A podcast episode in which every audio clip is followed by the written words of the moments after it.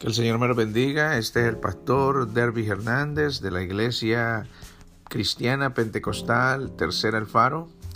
Una vez más acercándonos para traer una palabra de aliento, una palabra de entendimiento, una palabra de esperanza, una palabra de que nos anime a seguir en medio de las circunstancias presentes que este mundo está viviendo, gloria a Dios.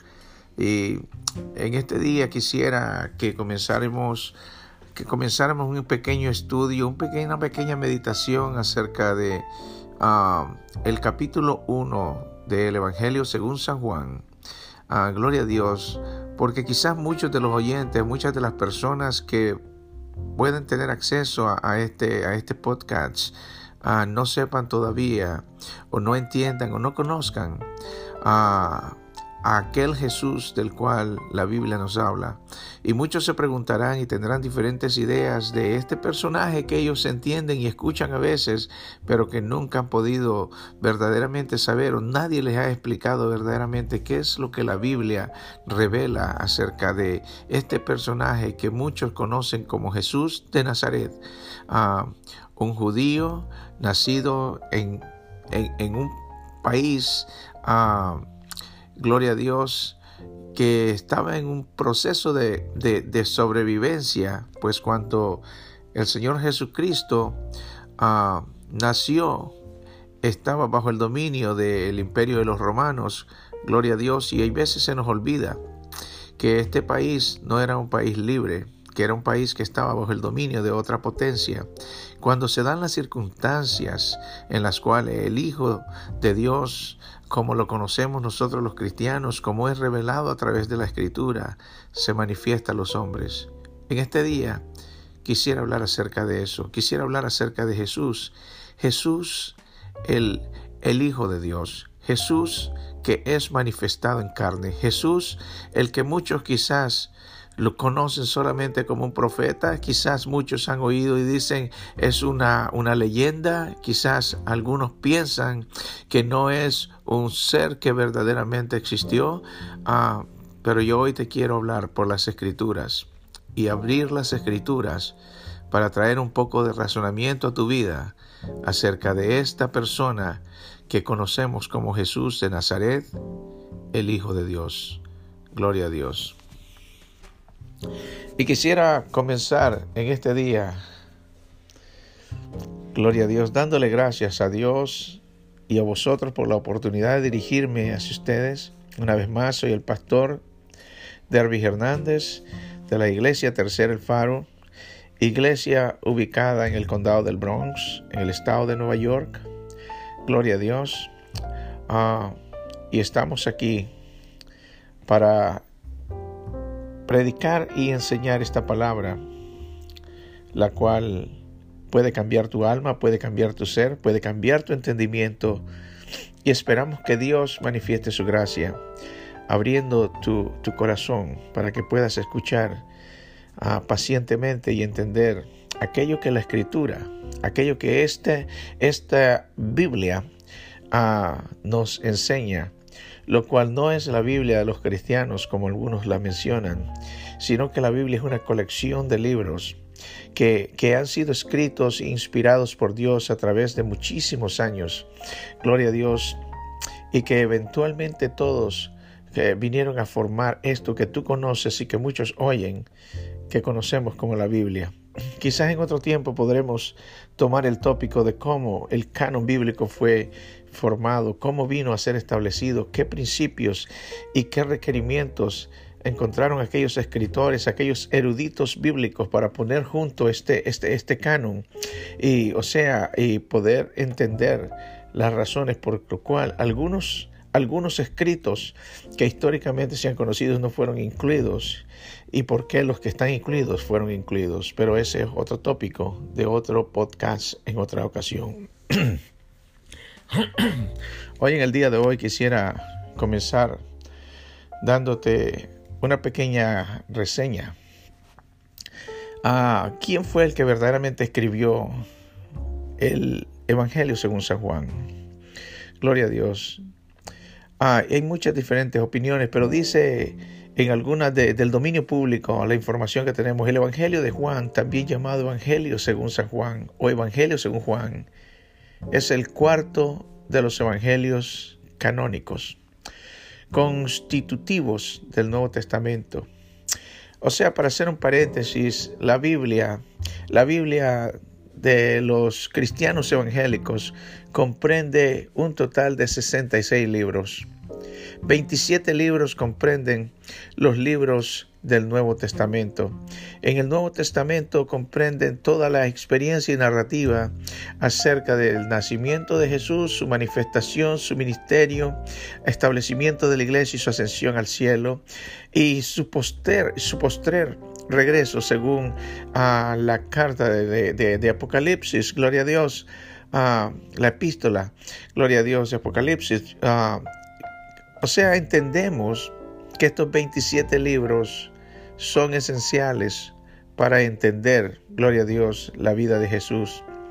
Pero no es que al decir Nuevo Testamento quiere decir que las escrituras hayan caducado en el Antiguo Testamento, sino una manera de separar entre aquello que fue revelado como sombra de lo que habría de venir, a lo nuevo que fue revelado, al eso que fue manifestado en el Antiguo Testamento, ser hecho concreto por medio del nacimiento de nuestro Señor Jesucristo. Para dar a entender, no se puede entender claramente el Antiguo Testamento, no se puede entender el Nuevo Testamento, perdón, sin tener una base sólida de lo que dice el Antiguo Testamento.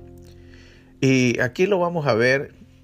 No podemos entender a Juan, el, el Evangelio según San Juan, si no tenemos un conocimiento de Génesis, el libro de Génesis.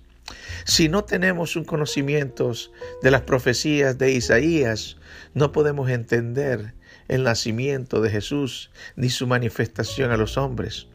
No podemos entender la misericordia de Dios reflejada en, el capítulo 3 del libro de, según San Juan, el Evangelio según San Juan, versículos 3, 16, si no llegamos a entender completamente la misericordia y el amor de Dios a través de eh, la protección que Dios da a su pueblo de Israel en el Antiguo Testamento. O sea, que la Biblia no es sino el testimonio de Cristo, el Cristo el cual habría de venir. Como dice eh, eh, Isaías ah, en capítulo 7, gloria a Dios, gloria a Dios. Ah, o sea, Él manifiesta algunas cosas muy importantes para nosotros conocer, gloria a Dios, según la escritura. Y en Isaías, ah, gloria a Dios, Isaías capítulo 7, se nos es manifestada una palabra profética en la cual nosotros debemos de entender, gloria a Dios, porque el Señor Jesucristo, a nuestro Dios, fue manifestada su venida desde antes de que nosotros mismos pudiésemos entenderlo, fuésemos manifestados como seres humanos, hubiésemos nacido. Mm, dice, ah, hay, cosas proféticas que se cumplieron en el tiempo de Jesús. Gloria a Dios. Ah, y dice la escritura, gloria a Dios. Dice en, en, Isaías capítulo 7, versículo 13, dijo entonces Isaías, oíd ahora casa de David. Gloria a Dios. Capítulo 7, versículo 13. Dijo entonces Isaías, oíd ahora casa de David. O sea, está hablando en el tiempo de, de, de aquellas promesas que Dios había dado en el tiempo del reinado de David. Ah, ¿Os es poco el ser molestos a los hombres, sino que también lo seáis a mi Dios? Por tanto, y aquí viene la promesa que nosotros conocemos, que nosotros entendemos como aquella señal que iba a ser manifestada. Y dice, por tanto, el Señor mismo os dará señal. He aquí que la Virgen concebirá y dará a luz un hijo y llamarás su nombre Emmanuel. Ah, esta es una palabra clave. Ah, eh, Emmanuel significa en, hebreo, Dios entre nosotros, Dios entre los hombres, Dios mismo habitando con los hombres. Y Dios ah, para habitar físicamente, para que alguien habite con alguien, tiene que ser algo que puede ser manifestado, puede ser palpable, puede ser tocable, puede ser ah, eh, capaz de comunicarse directamente cara a cara, gloria a Dios. Sabemos que la escritura en el Antiguo Testamento decía que a Dios nadie le ha visto. Ah, y aquel que, que, mirase el rostro del Señor, dice, moriría porque la santidad no puede compatir con lo, compaginar con lo pecaminoso. Gloria a Dios. Por eso este versículo es muy importante entenderlo. Porque dice, por tanto, el Señor mismo, ¿qué Señor? El Señor, el Dios Padre, os dará señal. ¿Cuál, es la, cuál era la señal? He aquí que la Virgen concebirá Ah, técnicamente hablando, según la biología, una virgen no puede concebir, a menos que haya sido impregnada por otros métodos que ahora la ciencia conoce, pero que en aquellos tiempos en que se escribió la escritura no existía tal capacidad para que pudiese haber algo de esa manera. Gloria a Dios. Dice, he aquí que la virgen concebirá y dará a luz un hijo. La pregunta clave es, ¿hijo de quién? Tenemos que ir a la escritura, al libro de Lucas y entender cuando Dios se manifiesta a María, cuando Dios se le revela por medio de un ángel, le trae un mensaje. Eh, y le dice, no temas, le dice, lo que concebirás será llamado Hijo de Dios, por cuanto eh, Dios mismo te, cubrirá. Eh, y, y lo que nacerá será llamado Hijo de Dios. Sea, en ese sentido podemos entender que eh, la profecía se estaba cumpliendo porque tenía que nacer. No es que Jesús haya nacido para ser un ser creado, sino que aquel mismo Dios, aquel Dios trino, Padre, Hijo y Espíritu Santo, iba a permitirse él ser manifiesto a los hombres por medio de aquel ser que había de nacer de una virgen. Gloria a Dios.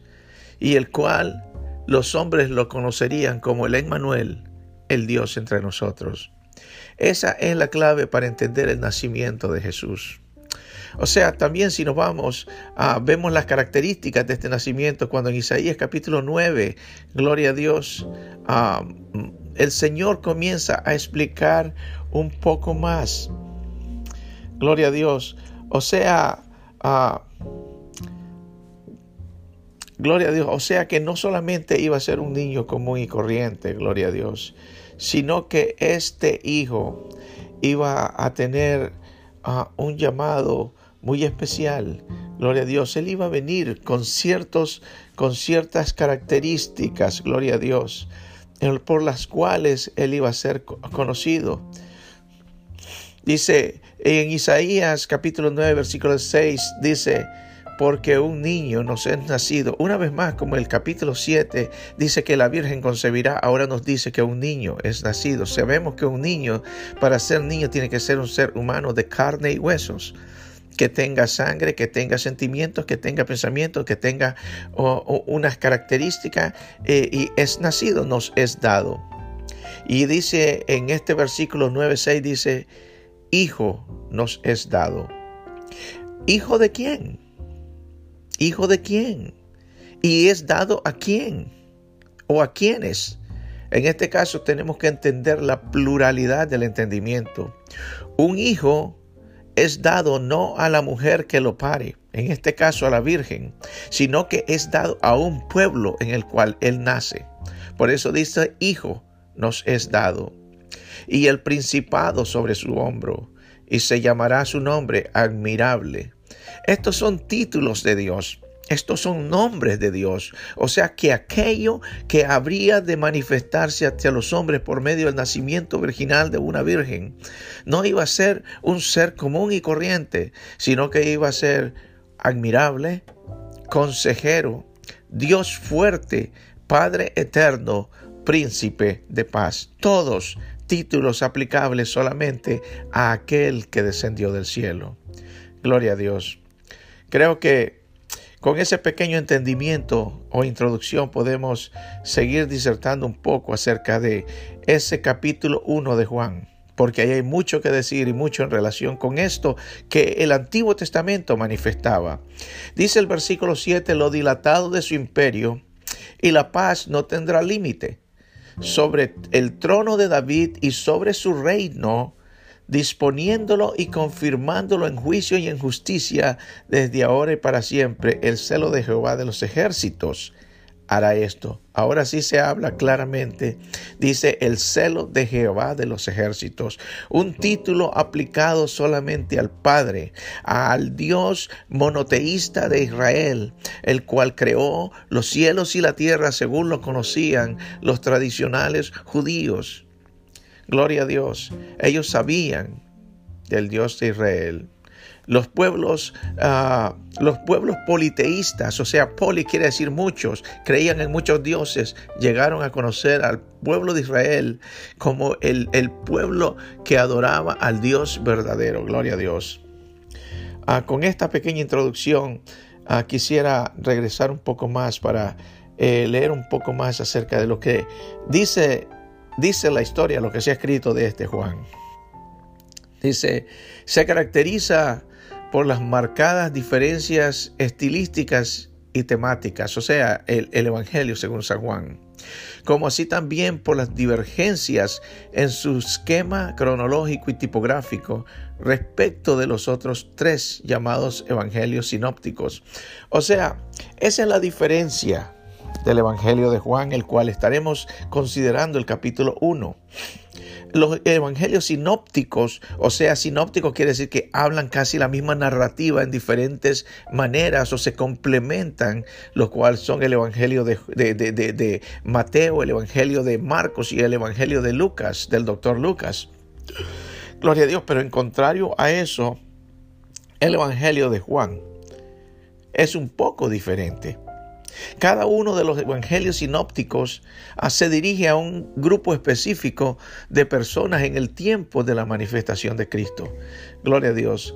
Primero tenemos a, un, a, un, Mateo que se dirige directamente al pueblo de Israel, probando al pueblo de Israel que estaban esperando por aquel Mesías que había de ser revelado, gloria a Dios. Aquel Mesías y aquel Mesías ah, eh, eh, eh, el cual ellos lo esperaban de alguna manera, pero nunca comprendieron verdaderamente cómo Dios lo iba a manifestar. Y si nosotros vamos una vez más, y por eso es que es importante entender que no podemos entender el Nuevo Testamento si antes estar empapados, estar, estar eh, eh, tener un conocimiento pleno de las profecías y de los hechos del Antiguo Testamento. Y en Isaías capítulo 53, gloria a Dios, ese, ese, ese Dios que se iba a ser, que iba a ser anunciado. Ah, gloria a Dios. Ah, el profeta Isaías, inspirado por el Espíritu Santo de Dios, describe una imagen de un siervo, de un siervo que viene a pagar las consecuencias, viene a salvar, pero viene a tomar el lugar de otros. Por eso dice en Isaías capítulo 53, versículo 1, se pregunta el, el, el profeta y dice, ¿quién ha creído a nuestro anuncio?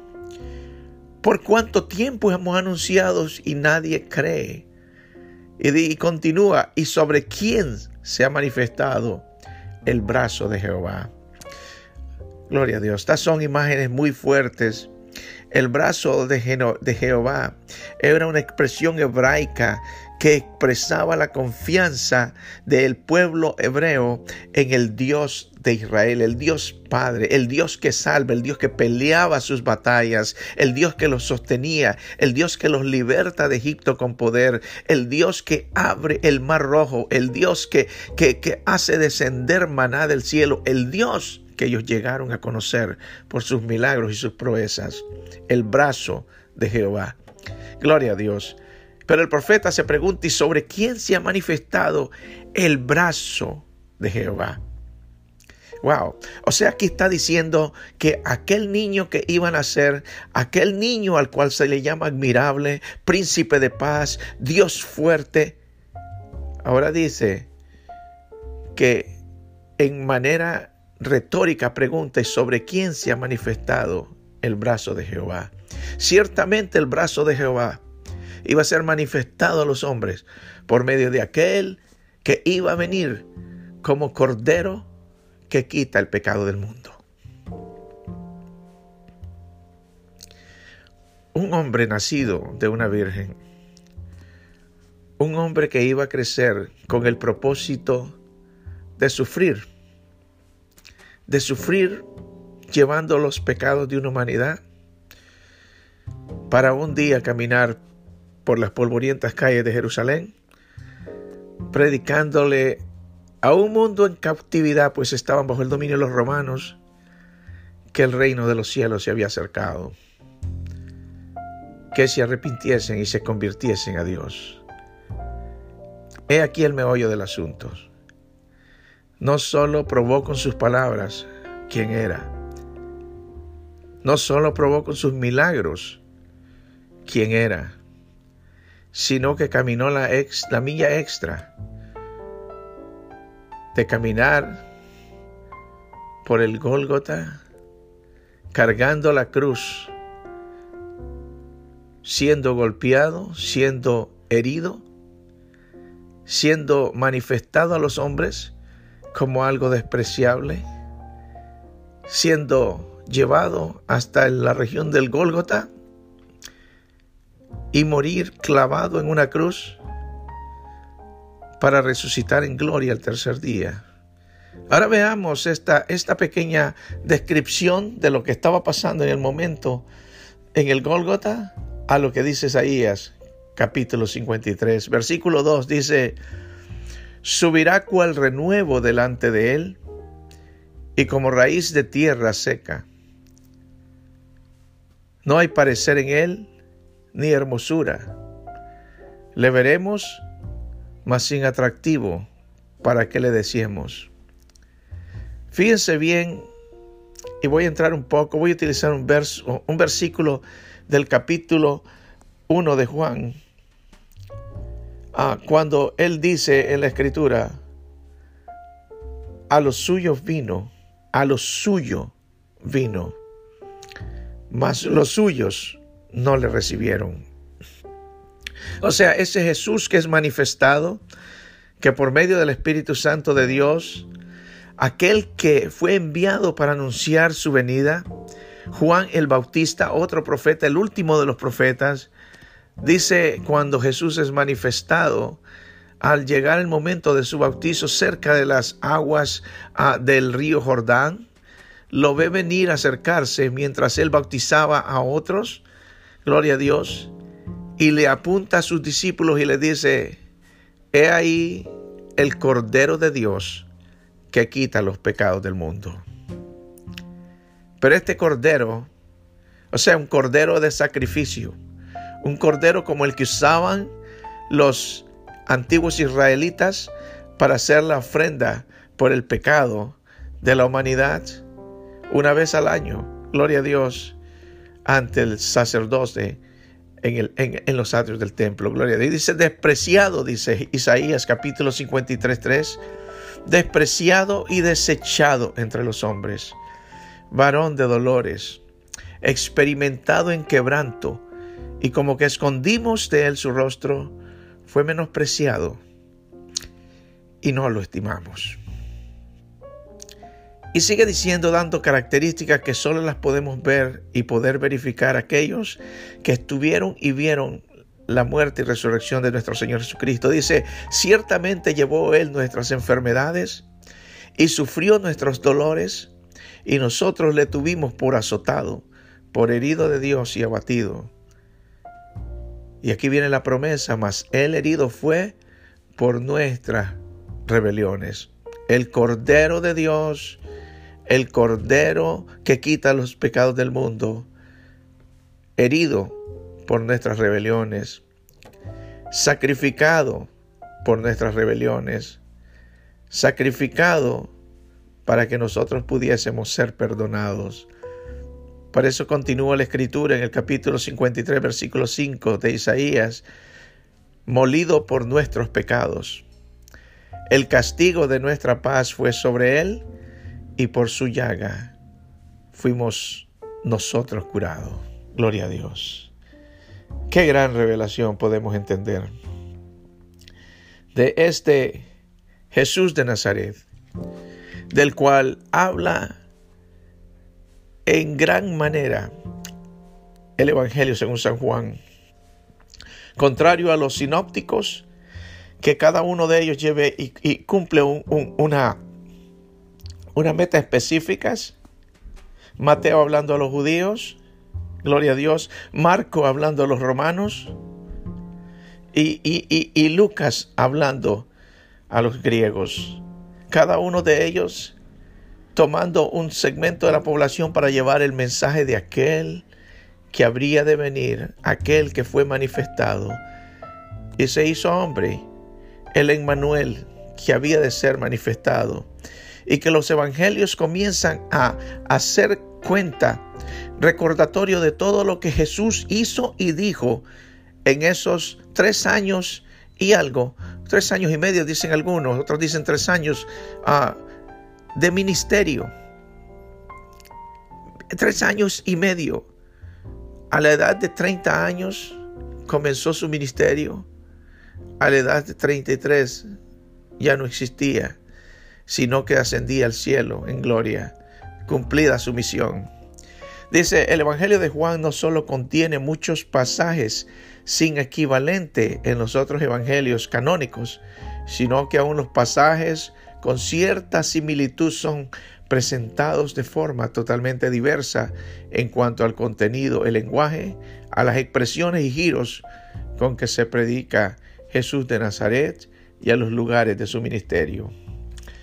La tradición apostólica atribuye la autoría de este evangelio a Juan el apóstol. O sea, Juan el apóstol era el, el amado, el que se recuesta al pecho de nuestro Señor Jesucristo.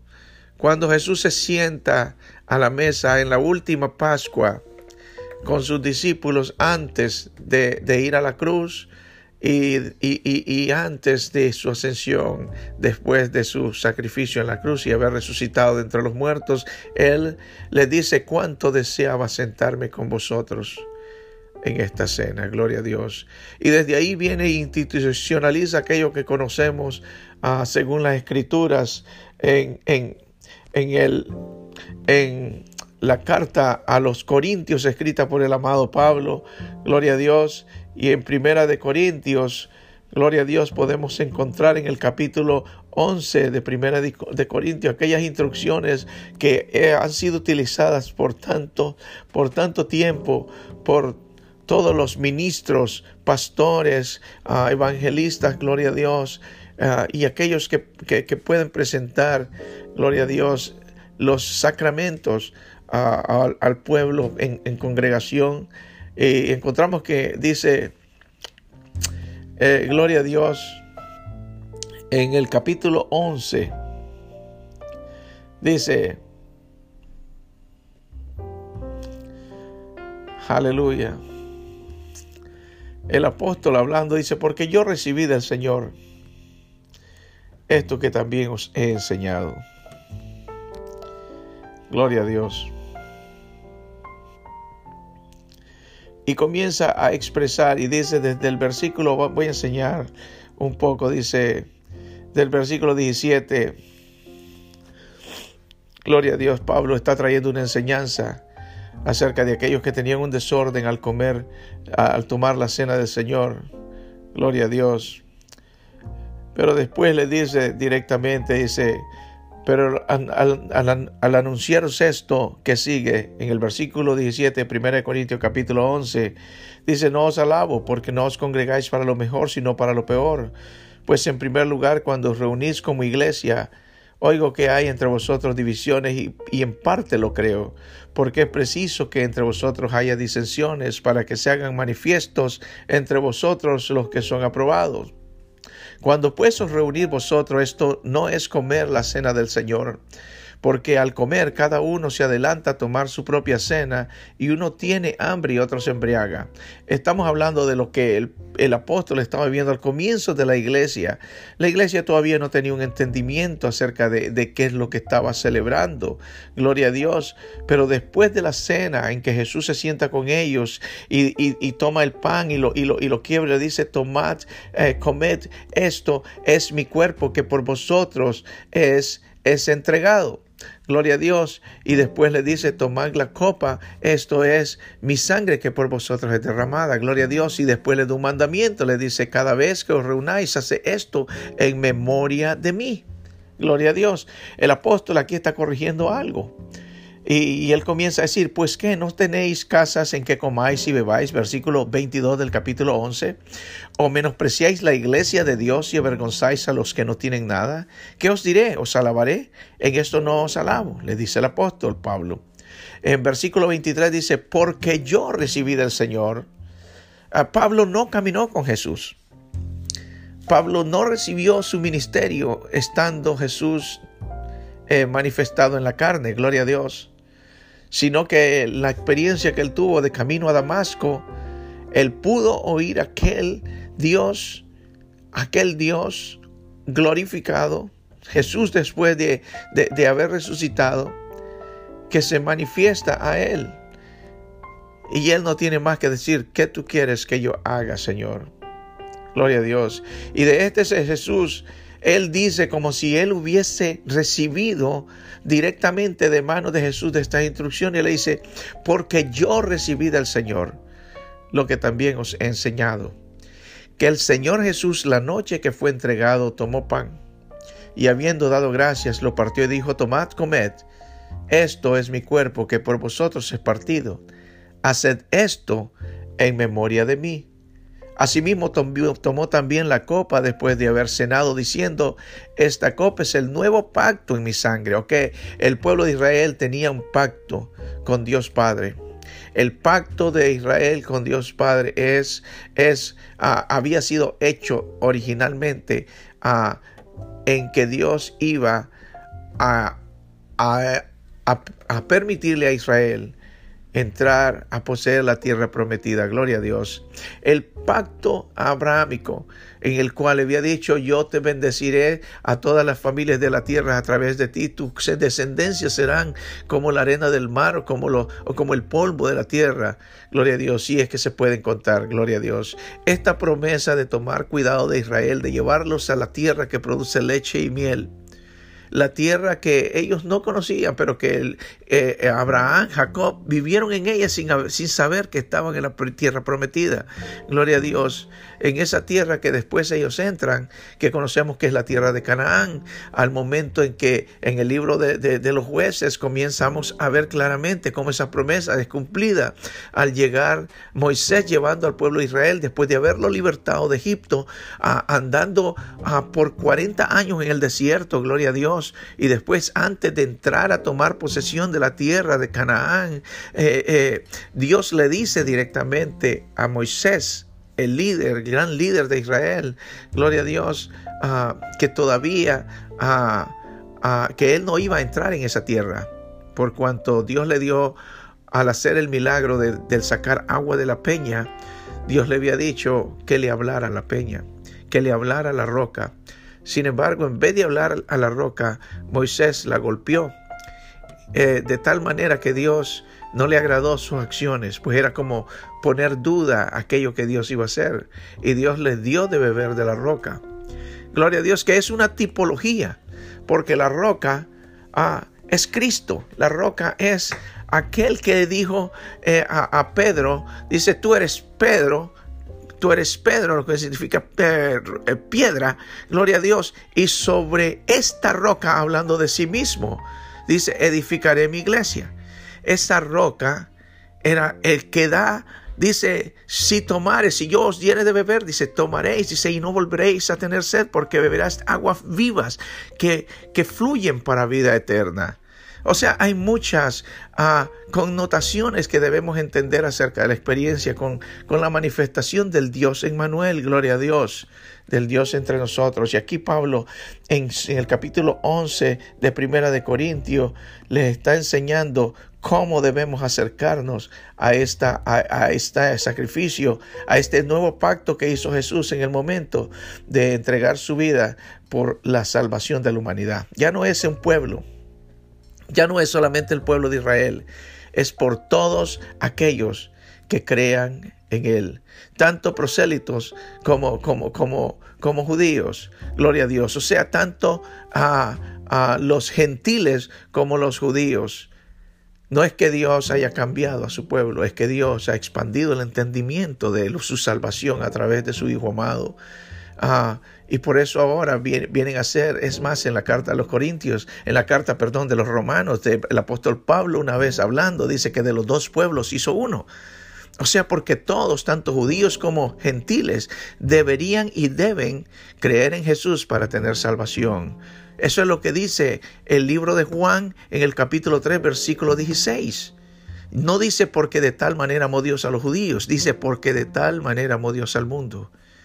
Dice, ¿qué, qué, qué hizo Jesús? ¿Qué hizo Dios ah, en esa manera que Él amaba para, para tener consideración? Por eso dice, porque de tal manera amó Dios al mundo, que toma la decisión esencialmente más terrible que puede tomar un padre, que es entregar a su propio hijo para que otros puedan ser salvos. Y dice, dice, porque de tal manera amó Dios al mundo que entregó a su hijo unigénito para que todo aquel que en él cree no se pierda, mas tenga vida eterna. Tanto judíos como gentiles debemos creer en la obra de Cristo para poder ser salvos. Esa es la simplicidad del, Evangelio. Y solo en Juan, en el Evangelio de Juan que revela al Dios en Manuel, es que podemos entender claramente todas estas cosas. Gloria a Dios.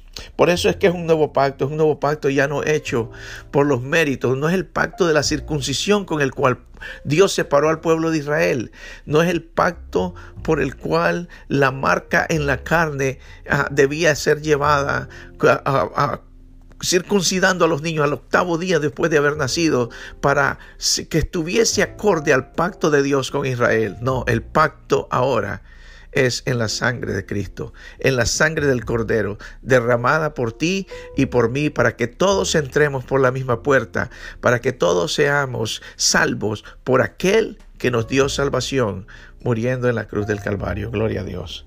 Todo este preámbulo, todo este preámbulo bíblico, solo para que tú tengas un pequeño entendimiento de lo que es la persona de Jesús, de quien vamos a hablar en este día.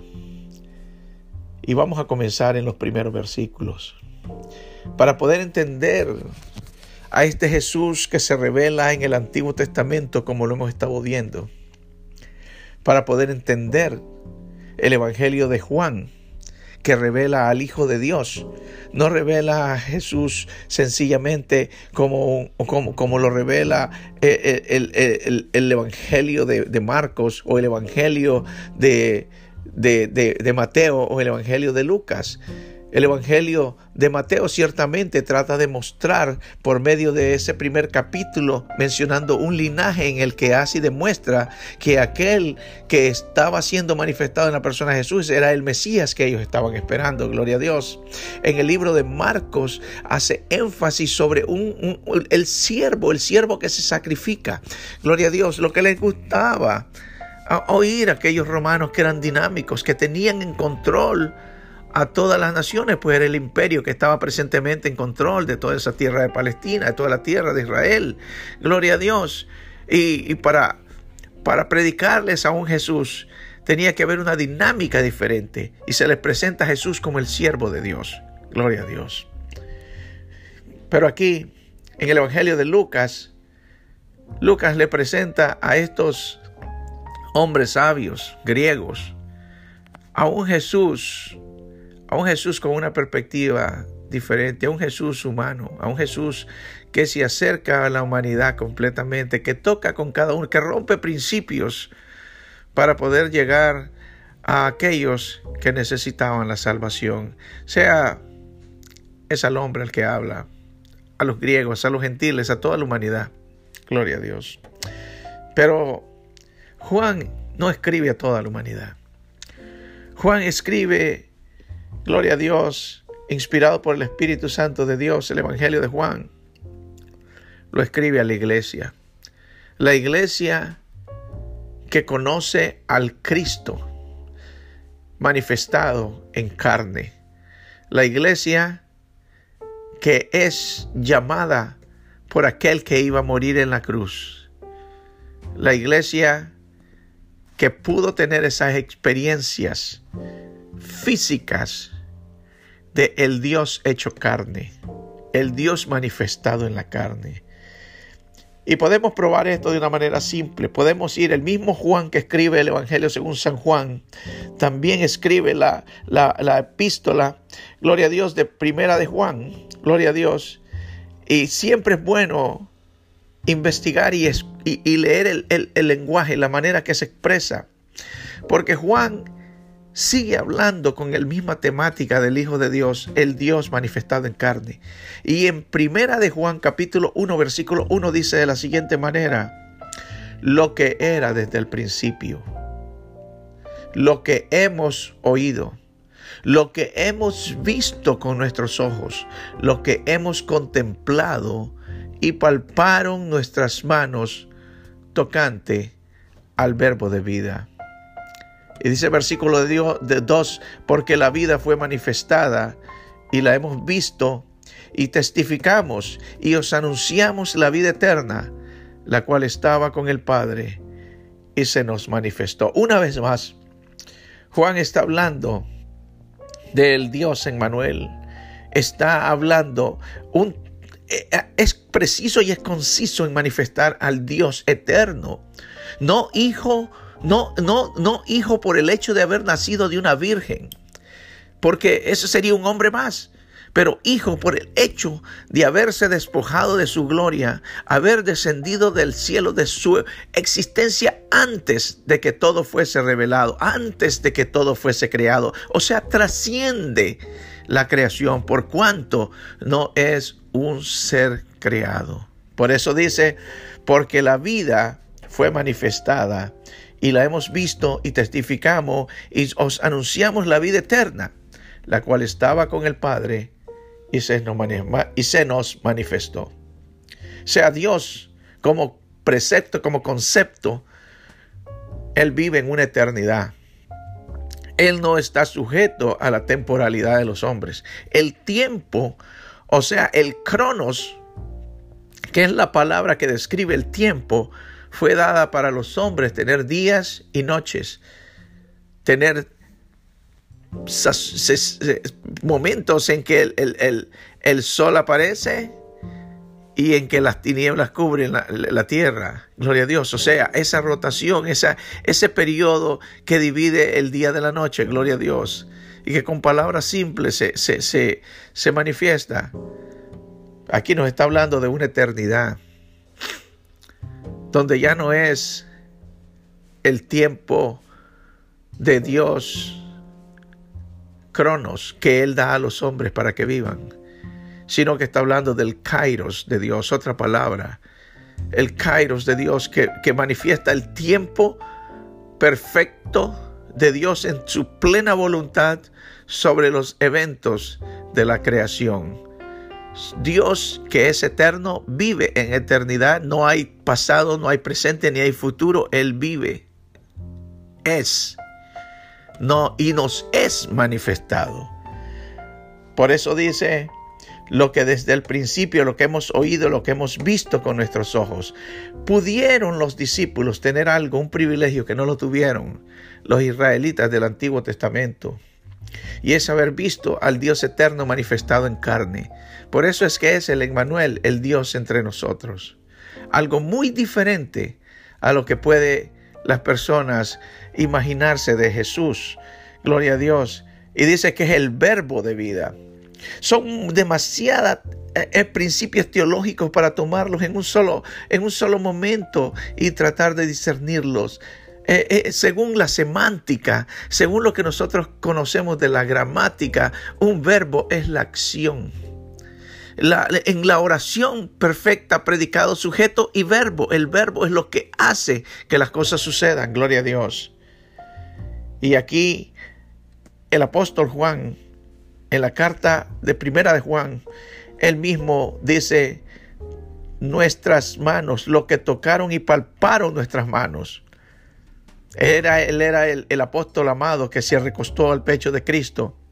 Dice, nuestras manos tocaron, tocante al verbo de Dios, tocante, manos tocante al verbo de Dios, al verbo de vida. O sea, él reconoce, inspirado por el Espíritu Santo de Dios, que no está hablando de un ser normal y corriente. La vida, o sea, porque todo lo que respira tiene vida, ha sido dada esa vida, porque cuando se da la creación, Dios Padre dice que dice que sopló espíritu de vida y vino a ser un ser viviente, o sea que tiene vida en sí mismo. Gloria a Dios. Tenemos que entender que el que da la vida, nos deja, nos deja claro aquí Juan, es Cristo, el verbo de Dios. El verbo de vida, como lo llama él. Dice, y, él continúa diciendo lo que hemos visto y oído. Una cosa es haber escuchado de Jesús para mis amados oyentes que no, que han escuchado historias distorsionadas de quién es este Jesús. Una cosa es que alguien te diga que Jesucristo es el Salvador del mundo y otra cosa es que alguien te diga que sus discípulos que lo tocaron, que vivieron con Él, que anduvieron con Él, que sufrieron con Él y murieron por Él, te digan que lo que hemos visto y oído, eso os anunciamos para que también vosotros tengáis comunión con nosotros y nuestra comunión Estoy leyendo del versículo 3 de Primera de Juan. Verdaderamente es con el Padre y con su Hijo Jesucristo. Estas cosas os escribimos para que vuestro gozo sea cumplido. Gloria a Dios. Volviendo al Evangelio según San Juan, y vamos a comenzar, gloria a Dios, ahora a tratar de discernir el capítulo 1. Gloria a Dios del Evangelio de Juan. Gloria a Dios. Y en el Evangelio de Juan capítulo 1, versículo 1. Ahora vamos a entrar a estudiar esto un poco desde la con esta con este background y esta, o sea, con esta previa ah, comprensión de este Jesús que fue manifestado en el Antiguo Testamento, que es ratificado como por aquellos que fueron testigos visuales de la manifestación de Jesús en el tiempo de su ministerio, gloria a Dios, que es mejor testimonio que aquellos que lo vieron, caminaron con él, gloria a Dios de la obra del Espíritu Santo de Dios, tanto en la vida de Jesús como en la vida de su iglesia. Y el apóstol, inspirado por el Espíritu Santo de Dios, escribe en el capítulo 1, versículo 1 del Evangelio de San Juan, dice, en el principio era el verbo. Otra vez más, podemos llegar y entender por lo que analizamos de lo que significa la palabra verbo. O sea, en el principio era la acción, si podemos decir así. La acción también se relaciona con poder, poder creativo, gloria a Dios. Dice, en el principio era el verbo. Y el verbo era con Dios. No dice que estaba con Dios, sino que era con Dios. Decir, o sea, el verbo y Dios es la misma cosa. Dios de Dios, luz de luz, Dios verdadero de Dios verdadero. Gloria a Dios. O sea, este Dios comparte todas sus atributos, pero se manifiesta en tres personas diferentes. Padre, Hijo y Espíritu Santo. Gloria a Dios, pero es un solo Dios, como lo dice el libro de Deuteronomio. Oye Israel, tu Dios, tu Dios uno es. Un Dios manifestado en tres diferentes personas. Y aquí esta persona, estamos hablando de la tercera persona, de la segunda persona de Dios, que es el Hijo de Dios, el cual, el cual desciende del cielo, deja su trono de gloria para venir a manifestarse a los hombres como el Emmanuel. Se mete en un estuche humano, huesos, carnes y sangre como tú y yo, para venir a mostrar al mundo el amor de Dios por medio de lo que Dios iba a hacer a través de la obra de Cristo. Y dice, y el verbo era con Dios, y el verbo era Dios. O sea, si el verbo es Dios, quiere decir que Dios mismo es el que se manifiesta. Por eso es que entendemos que es el Emmanuel, el Dios que se manifiesta en la carne para vivir con su creación y manifestarse a los seres humanos que no pueden entender un Dios invisible, pero se hace manifiesto a través del nacimiento de Jesús de Nazaret, el cual después asciende, asciende a su gloria, como lo sigue revelando este Evangelio según San Juan. Y dice en el versículo 2, este era en el principio con Dios. ¿Principio de qué? ¿Cuál es el principio que estamos hablando aquí? Pues Dios vive en una eternidad. Si Dios es eterno, no tiene ni principio ni fin. Jesús lo manifiesta, dice, yo soy el alfa y la omega, el principio y el fin. ¿Ya? Después dice, que, nada de lo que existe puede existir si Él no lo hubiese creado. O sea, él, él mismo no es parte de este principio. Él creó todas las cosas, dándoles principio a todas las cosas. Lo vemos claramente en el versículo 3 cuando dice, todas las cosas por Él fueron hechas. Y sin Él nada de lo que ha sido hecho fue hecho, se sobreentiende que el que hace las cosas no es parte de aquello que ha sido hecho. Gloria a Dios. Ahora, este verbo que es la acción creadora de Dios, podemos verlo más claramente cuando vamos al capítulo de Génesis, versículo 1, capítulo 1, perdón, versículo 1 y 2. Una vez más, unas palabras bien conocidas se relacionan en este momento para mostrarnos a este verbo de Dios creando las cosas. Y dice acá claramente en el versículo 1 del Génesis capítulo 1, dice, en el principio creó. He ahí el verbo manifestado el verbo manifestado creando, haciendo que las cosas vengan a ser. O sea, ¿quién estaba haciendo las cosas? En perfecta coordinación. Padre, Hijo y Espíritu Santo estaban manifiestos, creando la creación, pero el verbo es el, el que la ejecuta. Dice, en el principio creó Dios los cielos y la tierra. O sea, si Él los creó, Él no es parte de lo que fue creado. Dice versículo 2, y la tierra estaba desordenada y vacía, y las tinieblas estaban sobre la faz del abismo. Y la tercera persona de Dios aquí ahora se manifiesta en esta, en esta trilogía perfecta de Dios, el Dios único, verdadero, monoteísta de Israel, pero que obra en estas tres personas que cohabitan, que, que, son, que son coiguales en cuanto a sus atributos de Dios omnipresente, Dios omnisciente, Dios omnipotente. Jesús está creando con el Padre y el Espíritu Santo la creación. Lo vemos claramente en el versículo 2, dice, y la tierra estaba desordenada y vacía, y las tinieblas estaban sobre la faz del abismo, y el Espíritu de Dios se movía sobre la faz de las aguas. Comienza el verbo a poner orden a aquella creación rústica. Y dice, y dijo Dios. Se dan cuenta, vamos en el capítulo 1 del Evangelio según San Juan. Dice, en el principio era el verbo. Y el verbo estaba con Dios. ¿En qué principio? En el principio en que se estaban dando todas las cosas. El verbo estaba con Dios. El verbo estaba implicado en este momento, abstrayendo la acción creadora para que aquello que no era fuese. Y dijo Dios, dice el versículo 3 de Génesis, sea la luz, y fue la luz. Y vio Dios en singular, fíjense bien, cambia en una perspectiva inmediata del plural al singular. Primero está el verbo, el Padre, el Hijo y el Espíritu Santo obrando en la creación. Y, el verbo de Dios dice, sea la luz, y fue hecha la luz.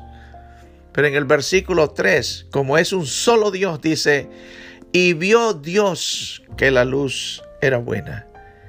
Y separó Dios la luz de las tinieblas. Gloria a Dios. Qué bueno es entender que todas las cosas por Él fueron hechas. Y sin Él nada de lo que fue hecho existe.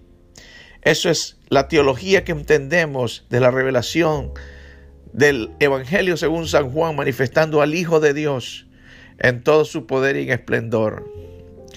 Dice versículo 3, todas las cosas de, de, capítulo 1 de Juan, versículo 3, todas las cosas por Él fueron hechas y sin Él nada de lo que ha sido hecho fue hecho.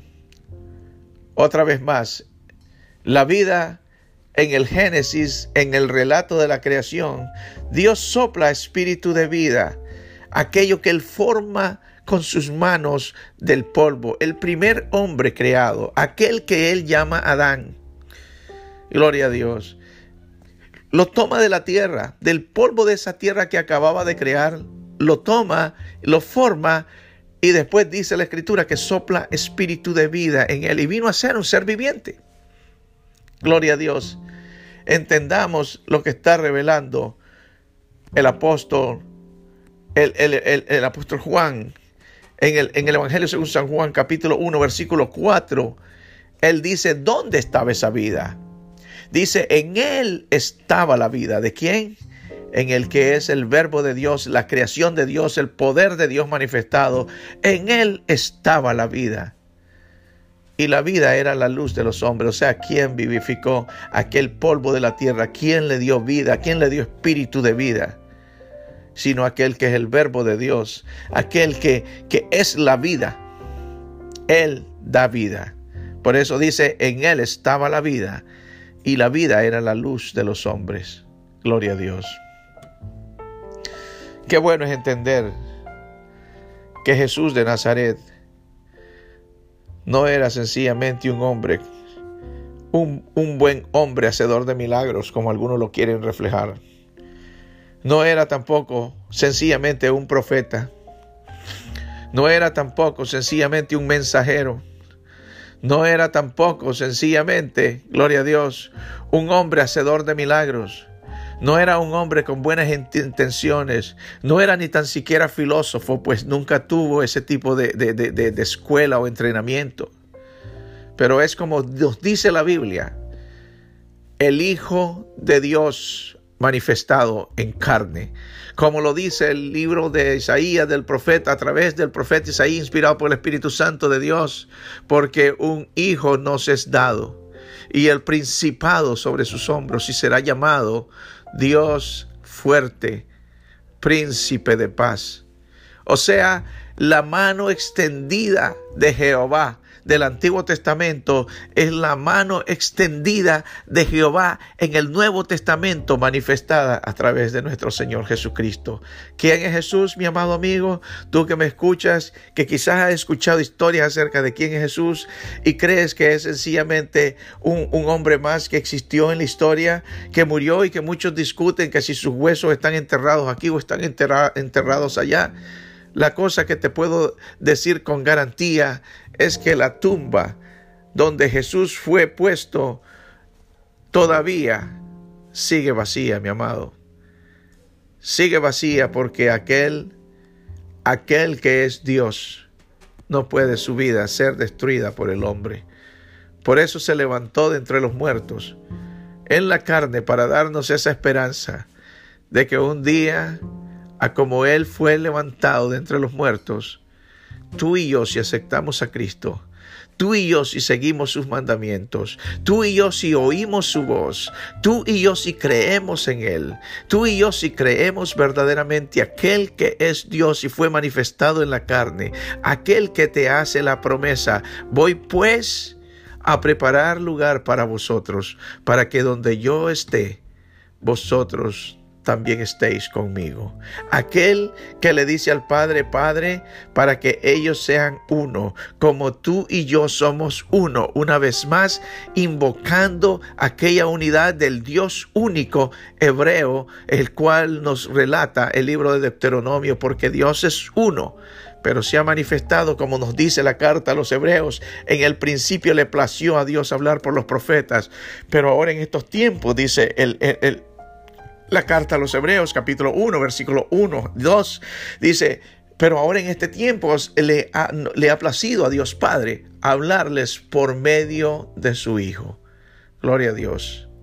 Jesús vino para que tú tengas una oportunidad a la salvación. El apóstol Pablo, disertando en la carta de los romanos por medio del Espíritu Santo, dice, porque todos estábamos muertos en nuestros delitos y pecados, destituidos de la gloria de Dios.